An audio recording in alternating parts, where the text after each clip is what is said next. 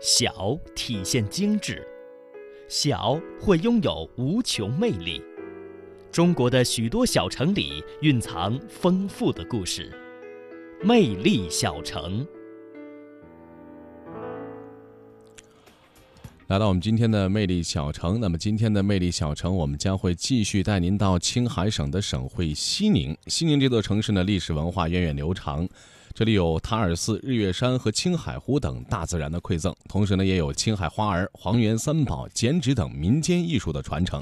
那么今天的魅力小城，继续带您走进西宁这座城市，聆听这里古老的历史，感受西宁的绚丽多姿。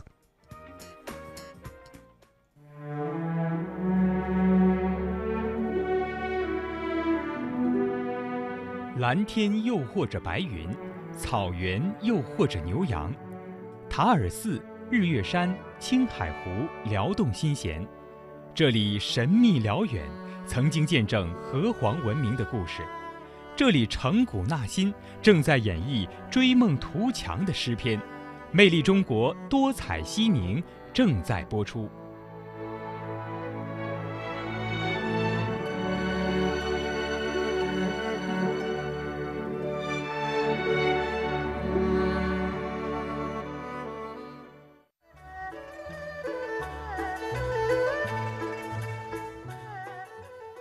人们常说，民族的才是世界的。如今，这散发着浓郁的西部风情和淳朴的农家特色的青海花儿，已经从田间地头走到异国街头，成为一张响亮的民族名片，走出青海，走向世界。青海花儿可谓是音乐领域的代表，而西宁黄忠的农民画则是绘画领域的典范。黄忠。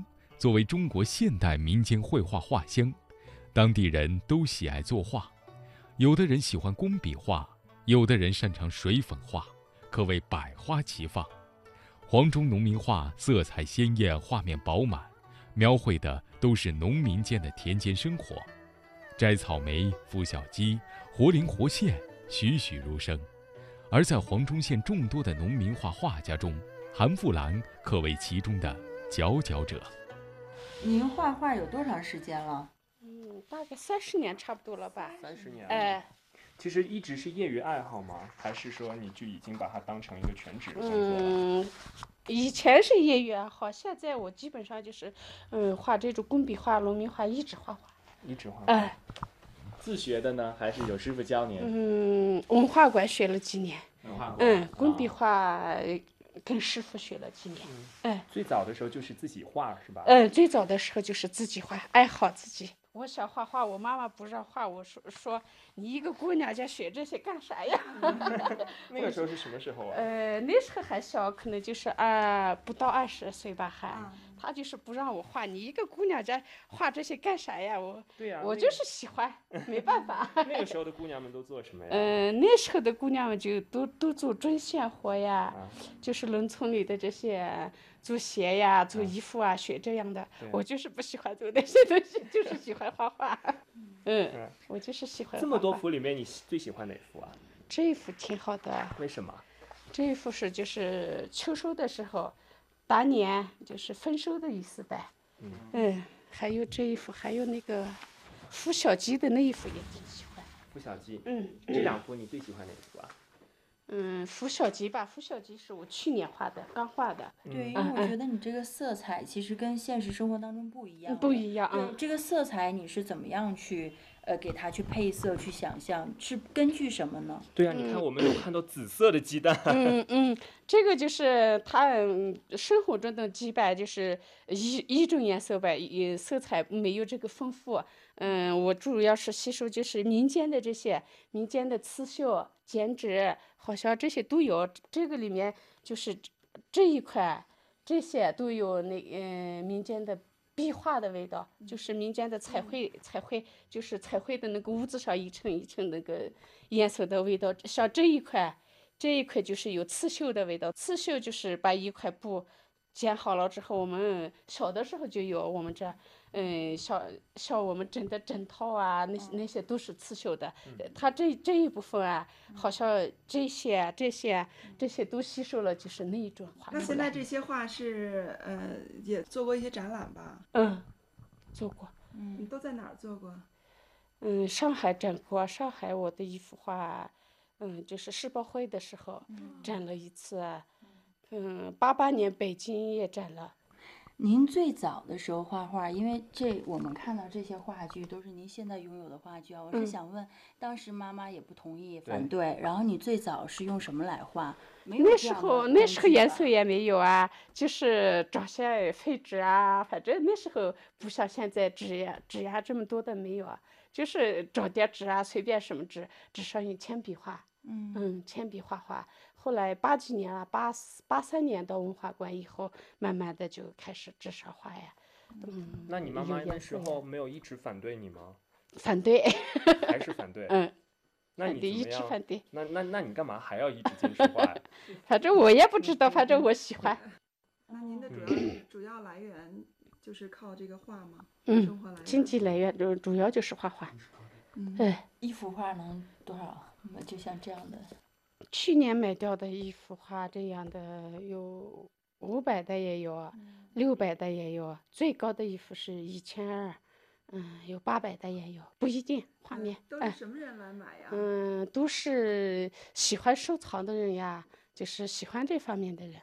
像咱协会当中，像你跟您一样这样画画的这些阿姨们，大概还有多少？有多少人？嗯，还有，他们经常不画，我好经常画。他们就是我买的时候，比如说他的这一幅画买掉了呗，我说你那幅画买掉了，你给我画过来哈，他就有会嗯农闲的时候就画。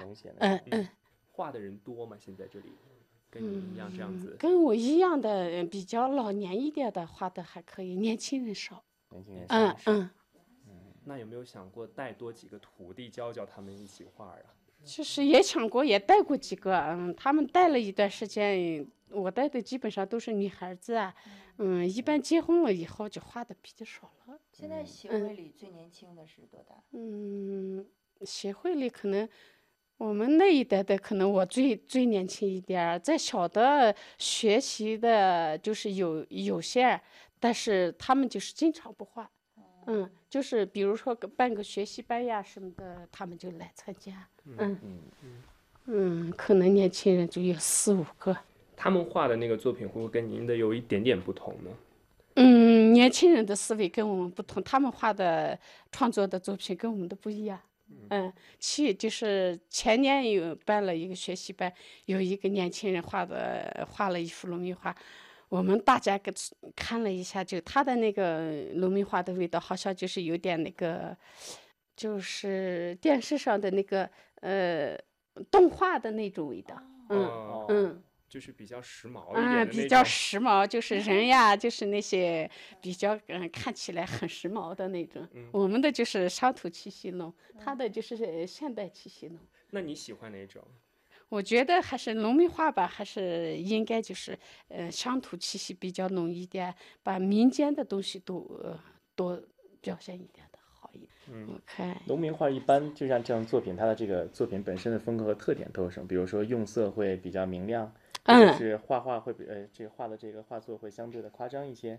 嗯，哪它的构图上基本上就很夸张，嗯。它反映的都是生农村里的这些小事啊、人物啊，颜色上嗯嗯，颜色上就多元一点嗯多元一鲜艳一点，嗯鲜艳一点，嗯。民间的色彩强一点，嗯嗯。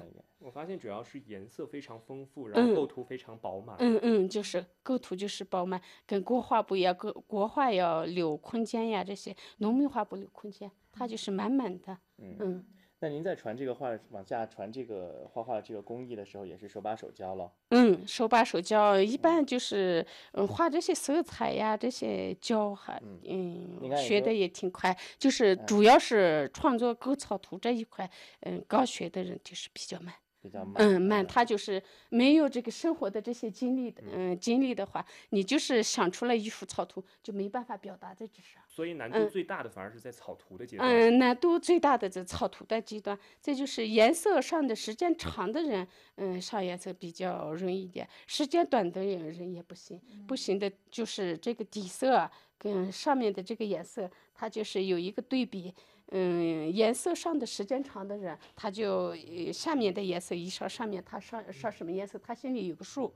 但是刚学的人，他就是上了一层颜色以后，上面上什么颜色，他就心里没数。嗯怎么上出来这个颜色鲜艳？怎么上出来？呃，要是颜色不鲜艳的话，搭配的不好的话，这个画就嗯灰沉沉的不好看。嗯嗯其实农民画最大的特色，可能还是要跟“农民”这两个字有结合哈，就是嗯能体现出农民他们自己生活的那种方式，嗯还有他们自己的那种心态。嗯，主